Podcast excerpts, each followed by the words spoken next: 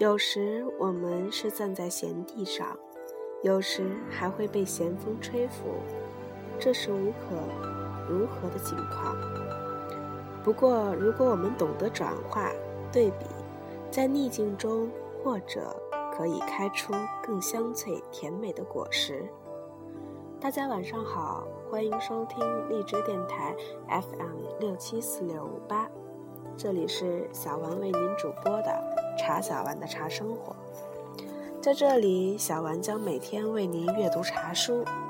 今天我们继续来阅读《茶语者》的第三部分《茶之人》。《茶语者》，作者王旭峰，播者茶小丸。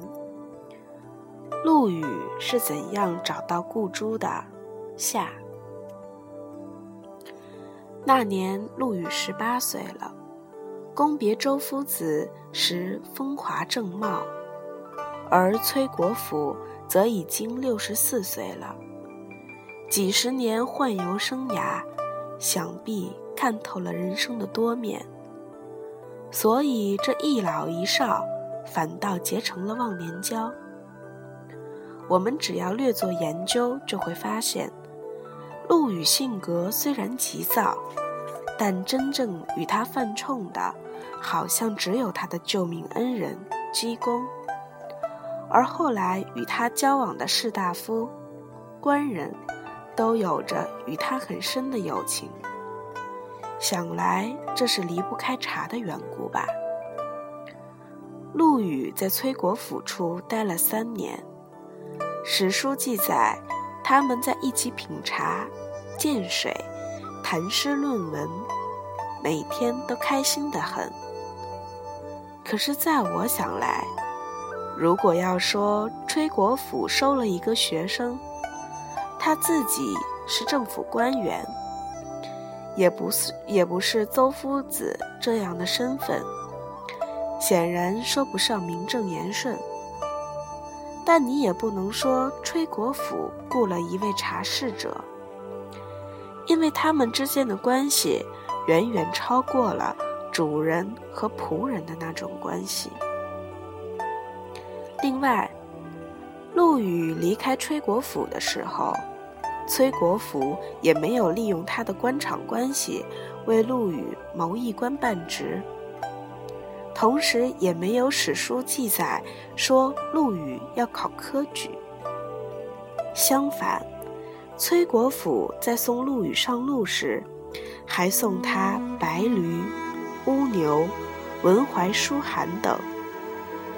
可见，他们之间的那种关系，并不在雇佣关系里。较恰当的说法是，陆羽。算是他的一个比较亲密的门客吧。所以三年之后，陆羽离开时，他还馈赠了陆羽不少的资金。那已经是唐天宝十三年的事情了。陆羽已经开始了他的远行。他这次要到巴山、川峡去。那一年，陆羽二十一岁，他显然是热爱茶的，但我不知道他有没有下了终身视察的决心。而他的人生观和价值观，显然已经在那个时候初步形成了。无论如何，童年时代十二年的寺庙生活。以后戏班子的流浪和接触到的那些诗意的高唤，对他是有着深刻的影响的。而在这期间，始终没有离开他的，应该是茶吧。如果没有安史之乱，陆羽未必能够成为茶圣，因为我们并不知道。真正青年陆羽，当年除了茶室之外，还有没有别的梦想？甚至有可能连陆羽自己也不能够完全清楚自己的选择。所以，他除了茶室之外，也写了许许多多的诗文。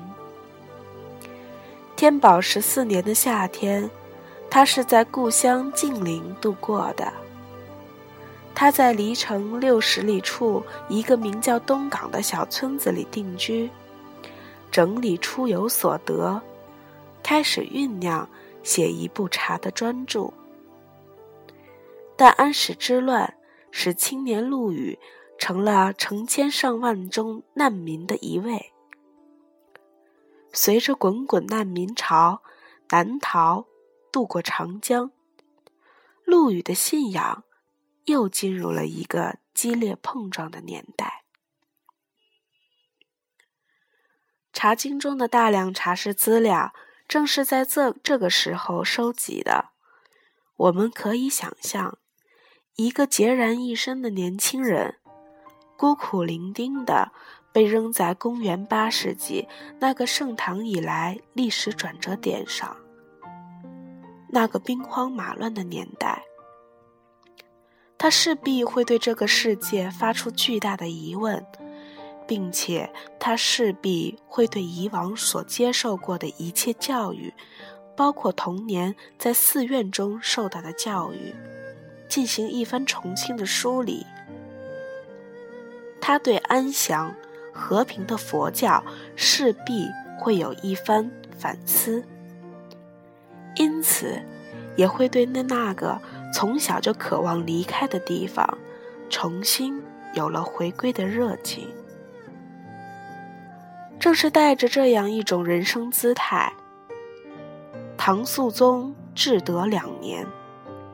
陆羽二十四岁那一年，来到了太湖之滨的无锡，离顾主山已经很近了。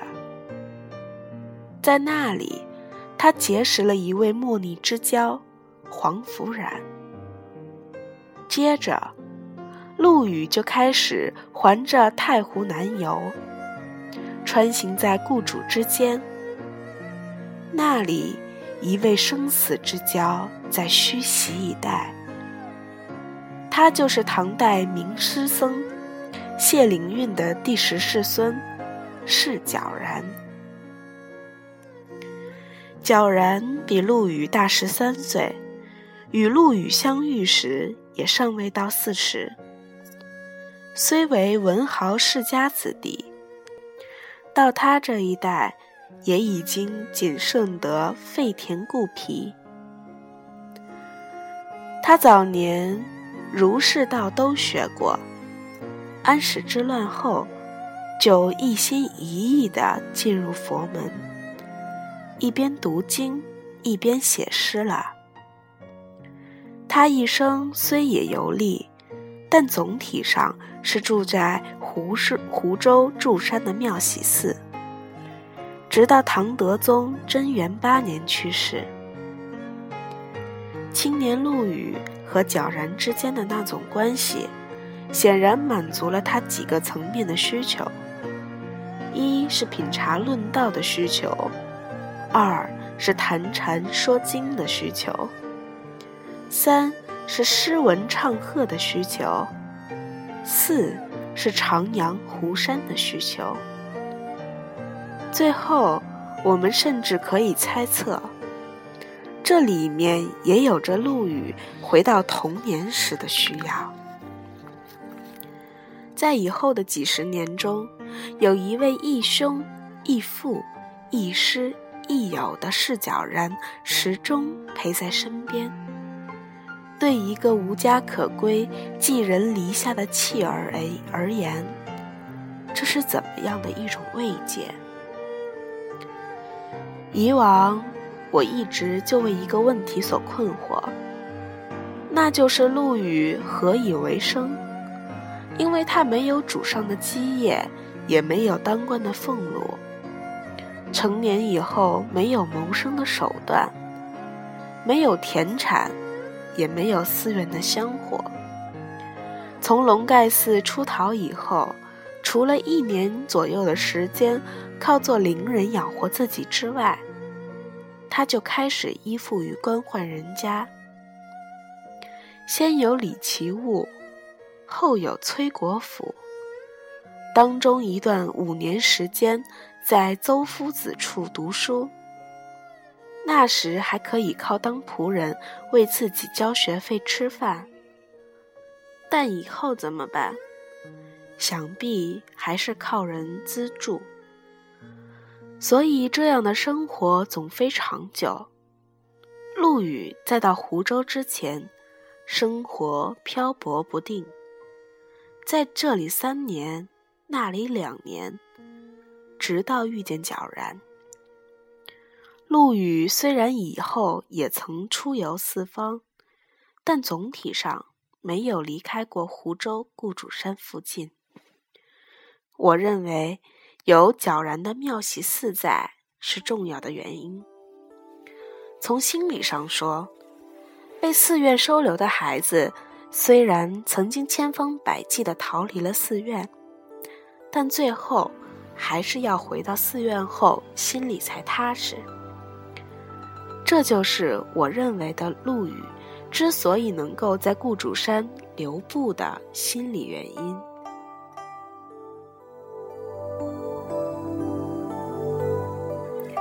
起初，陆羽就住在皎然的寺中，因此还结识了一大批的朋友，比如写“慈母手中线，游子身上衣”的湖州德清人孟郊。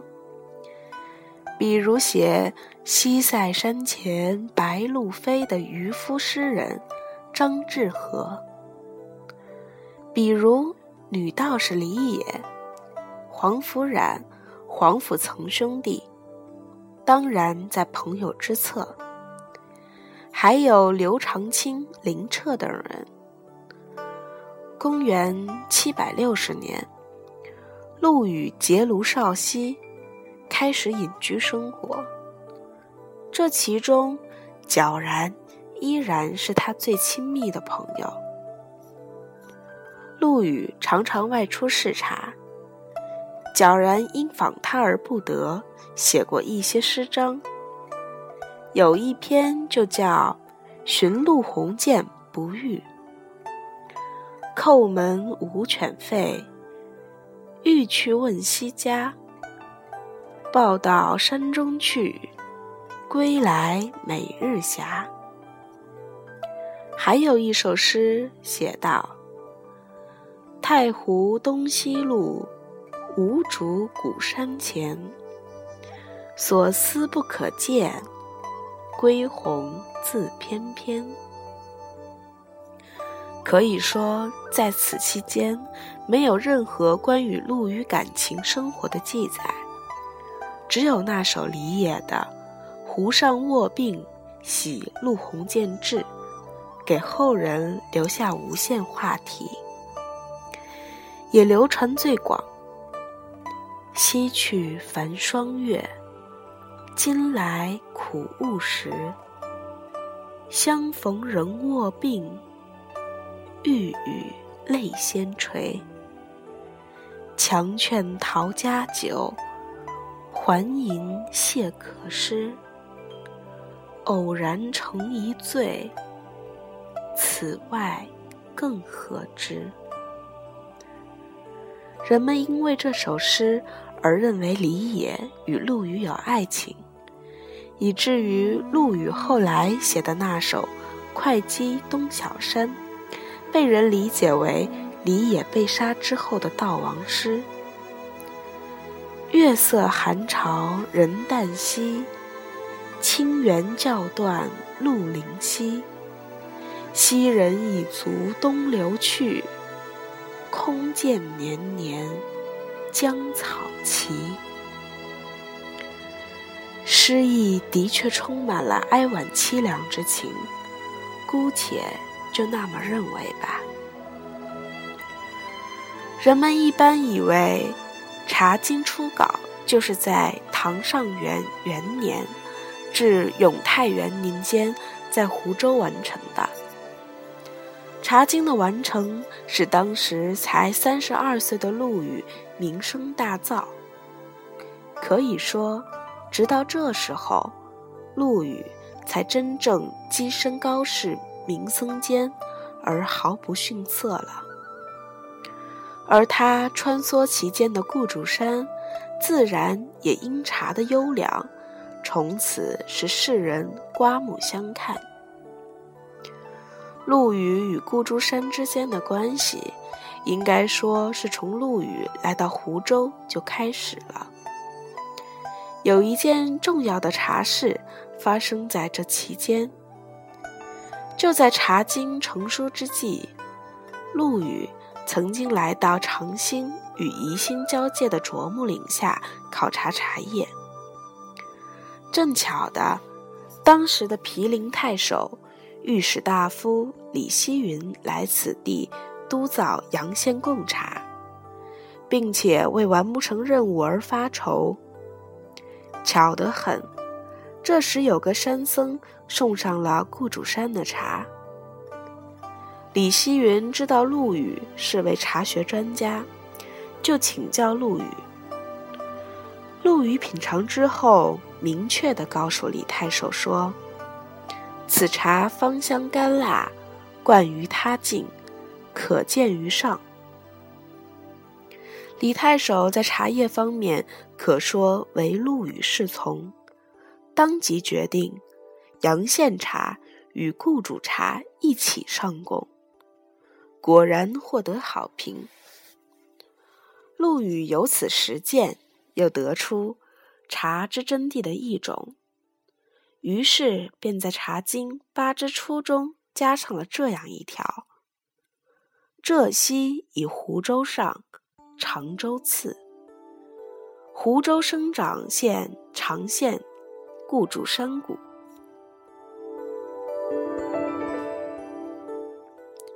正是在那次考试茶茶室考察中，陆羽在翻过啄木岭后，再一次来到了顾主山。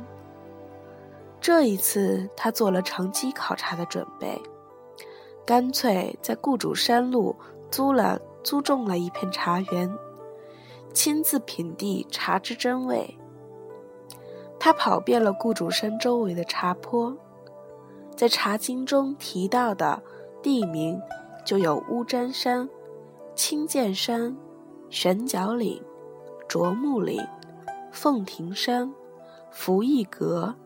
及飞云曲水二寺，在顾主山的辛苦考察颇有心得，因此才有可能在《茶经》一之源中得出著名的“紫者上，绿者绿者次，笋者上，芽者次，叶卷上，叶舒次”的判断。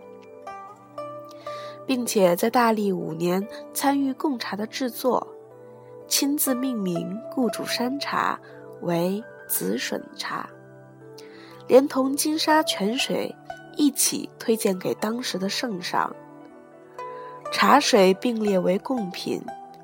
关于顾主山的茶事，陆羽还写过两篇《顾主山记》，其中专门谈到顾主山的茶。是怎么来的？实际上，正是从大历五年起，每年立春伊始，胡长两州的刺史刺史就亲自到顾主山来督察，雅称修贡。立春后四十五日入山，要到谷雨后方能出来。修贡也是要有硬件的。由此，大历五年，在雇主山上建了三十几间草舍。历史上第一家皇家茶厂——贡茶院诞生。在金沙泉附近又建亭五座，十亿三万，工匠千余。春来可谓盛况空前，游人闻讯纷至沓来。歌舞活动也是日夜展开，诗人们纷纷吟诵着这里的春天和茶，以及那些采茶的故事。顾主山的春天，实在就像是唐代一年一度的茶文化节。在顾主山修贡的传统，在唐代一直延续了八十多年。贡茶的传统一直保留到明代，既有理论又有实践，既有茶经又有紫笋茶。陆羽与顾主山的关系达到了最辉煌的顶峰。当时刚到顾主山之时，他有过的那种独行山间，倚杖击树。嚎哭山野的时代，不知道有没有过去。总之，我们接下来看到的那个陆羽，在顾主山得到了高度的礼遇。大历七年，大书法家颜真卿到湖州出任刺史。后人有研究者认为，集结在他身边的世子高僧，成立了一个饮茶集团。经常出入于雇主山间，在我看来，倒更像是一个作家协会。每次集会，却又少不了诗茶。颜真卿对陆羽的刮目相看，是被史史料证明的。他到任一年之后，就开始编修一部红著《运海静园》。规模大到足有三百六十卷，编者江东名士多达五十余人。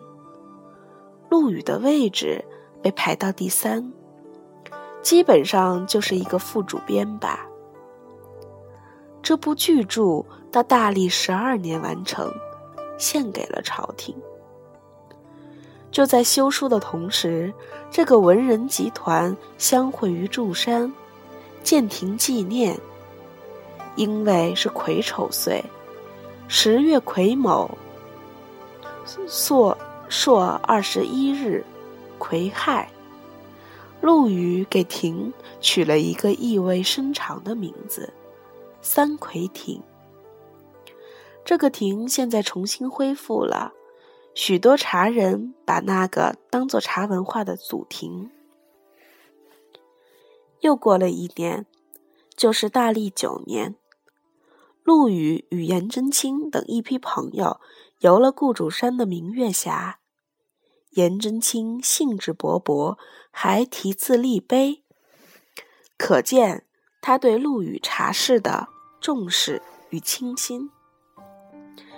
颜真卿是大历十二年离开湖州的，陆羽把颜真卿送走之后，又开始了漫游生涯。但此时，他的名声已经大到京城了。他自己大概也觉得《茶经》的出版已经成熟了，因此在皎然的资助下，他于建中元年将《茶经》父子。也是那一年，他访问了病中的李野。我想。他应该是夹着一本《茶经》去看他的女友吧。他可没想到，再过四年，李野就将命丧黄泉。总之，陆羽作为大茶人，得到了上上下下的一致认可和高度评价。由于名气太大，皇帝不可能不来过问了。于是给了他一个太子文学的头衔，让他当太子的老师。陆羽这时候已经有底气拒绝皇帝了，于是皇帝再一次给他加码，又改任为太常寺太助。陆羽当然还是不去的，他已经在顾主山深深地扎下了根。虽然他以后还是周游四方茶乡，但因为有了湖州，有了顾渚山，他来去自主，心情大概还是闲适的吧。唐贞元二十年，他辞世于湖州清塘别业，终年七十二岁。生前好友把他葬在庙喜寺旁。好友皎然目测。顾主山就在不远处守护着他。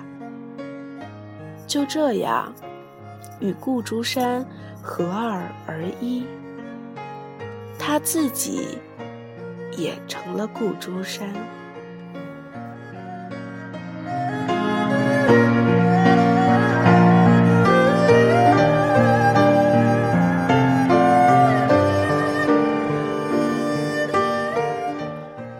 的节目就到这里，敬请期待下集《湖州宝贝》。